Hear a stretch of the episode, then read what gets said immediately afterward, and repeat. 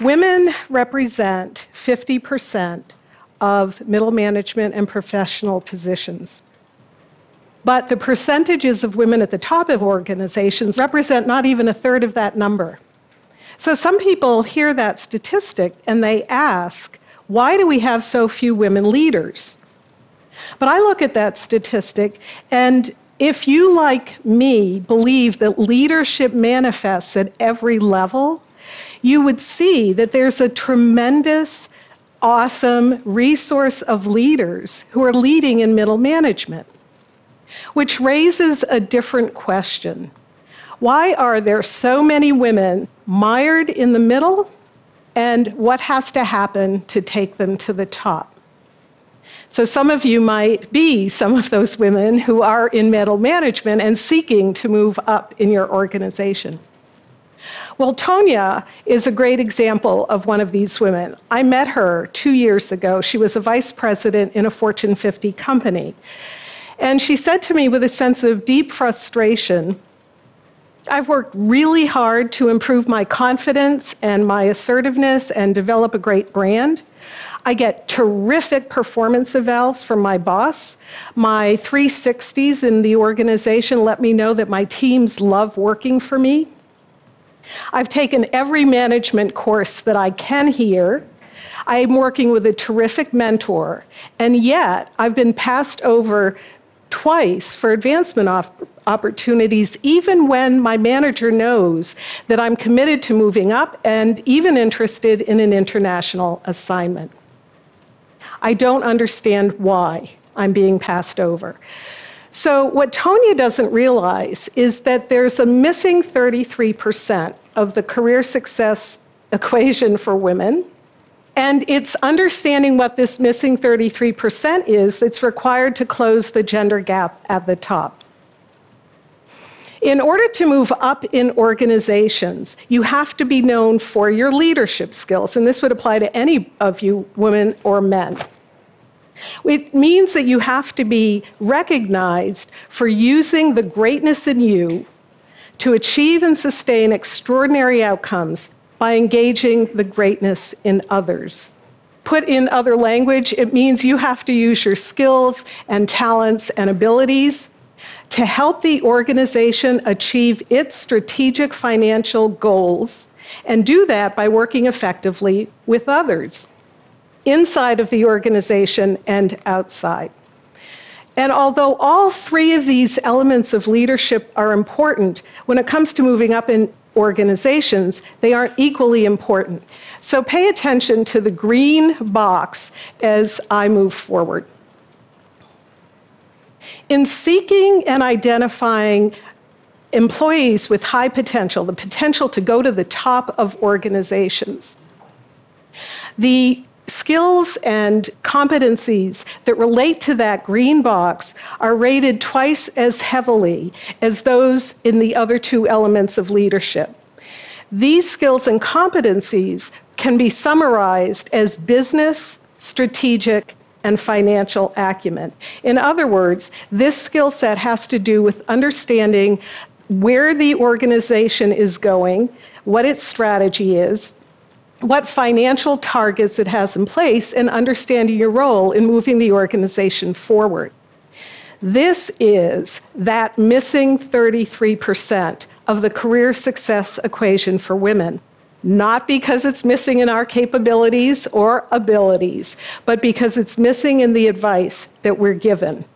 Here's what I mean by that. Five years ago, I was asked to moderate a panel of executives, and the topic for the evening was What do you look for in high potential employees? So think about the three elements of leadership as I summarize for you what they told me. They said, we look for people who are smart and hardworking and committed and uh, trustworthy and resilient. So, which element of leadership does that relate to? Personal greatness. They said, We look for employees who are great with our customers, who empower their teams, who negotiate effectively, who are able to manage conflict well, and are overall great communicators. Which element of leadership does that equate to? engaging the greatness in others. And then they pretty much stopped. So I asked, well, what about people who understand your business, where it's going, and their role in taking it there? And what about people who are able to scan the external environment, identify risks and opportunities, make strategy or make strategic recommendations? And what about people who are able to look at the financials of your business, understand the story that the financials tell, and either take appropriate action or make appropriate recommendations? And to a man, they said, that's a given. So I turned to the audience of 150 women and I asked, How many of you have ever been told that the door opener for career advancement is your business, strategic, and financial acumen? And that all the other important stuff is what differentiates you in the talent pool? Three women raised their hand. And I've asked this question of women all around the globe in the five years since, and the percentage is never much different. So this is obvious, right? But how can it be? Well, there are primarily three reasons that there's this missing 33% in the career success advice given to women. When organizations direct women toward resources that focus on the conventional advice that we've been hearing for over 40 years, there's a notable absence of advice that relates to business, strategic, and financial acumen. Much of the advice is emphasizing personal actions that we need to take, like become more assertive, become more confident, develop your personal brand, things that Tonya has been working on. And advice about working with other people, things like uh, learn to self promote, get a mentor, enhance your network. And virtually nothing said about the importance of business strategic and financial acumen. This doesn't mean that this advice is unimportant. What it means is that this is advice that's absolutely essential for breaking through from career start to middle management but it's not the advice that gets women to break through from the middle, where we're 50%, to senior and executive positions.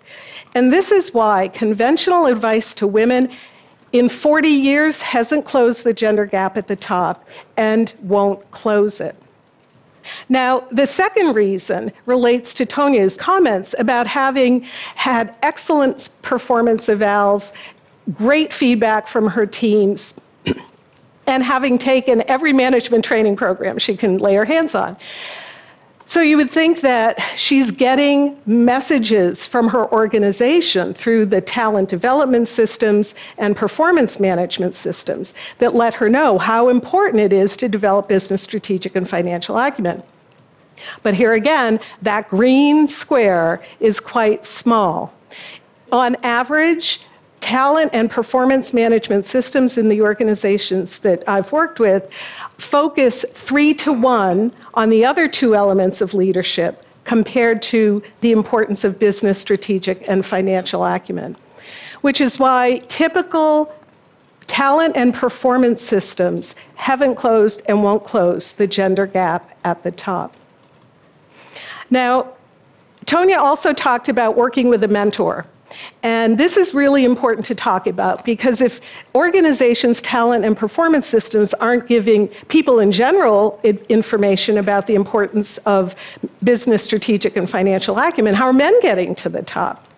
Well, there are primarily two ways. One is because of the positions they're guided into, and the other is because of informal mentoring and sponsorship.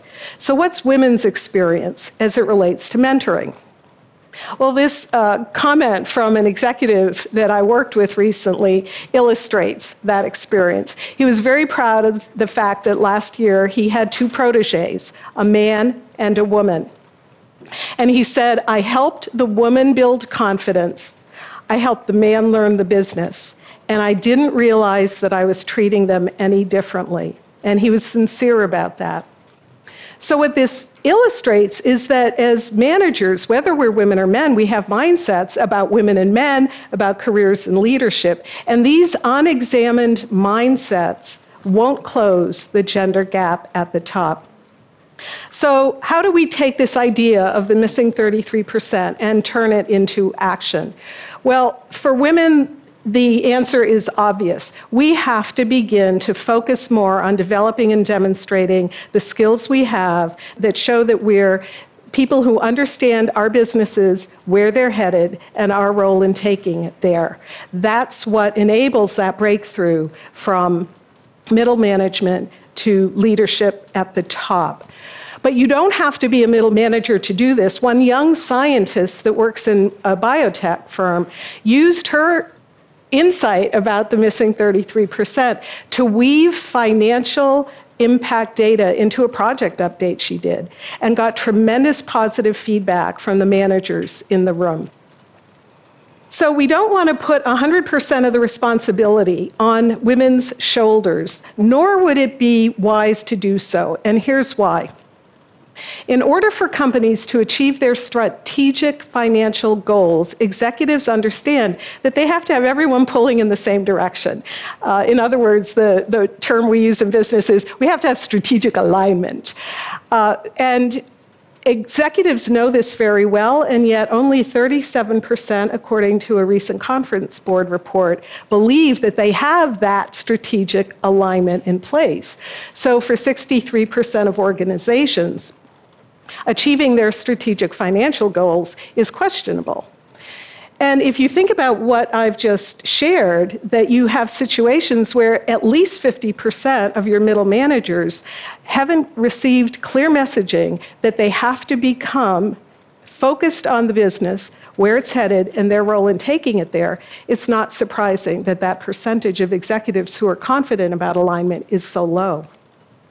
Which is why there are other people who have a role to play in this. It's important for directors on boards to expect from their executives proportional pools of women when they sit down once a year for their succession discussions. Why? Because if they aren't seeing that, it could be a red flag that their organization isn't as aligned as it could potentially be. It's important for CEOs to also expect these proportional pools. And if they hear comments like, well, she doesn't have enough business experience, ask the question what are we going to do about that? It's important for HR executives to make sure that the missing 33% is appropriately emphasized. And it's important for women and men who are in management positions to examine the mindsets we hold about women and men, about careers and success, to make sure we're creating a level playing field for everybody. So let me close with the latest chapter in Tonya's story. Tanya emailed me two months ago, and she said that she had been interviewed for a new position. And during the interview, they probed about her business acumen and her strategic insights into the industry. And she said that she was so happy to report that now she has a new position reporting directly to the chief information officer at her company. So, for some of you, the missing 33% is an idea for you to put into action. And I hope that for all of you, you will see it as an idea worth spreading in order to help organizations be more effective, to help women create careers that soar, and to help close the gender gap at the top. Thank you.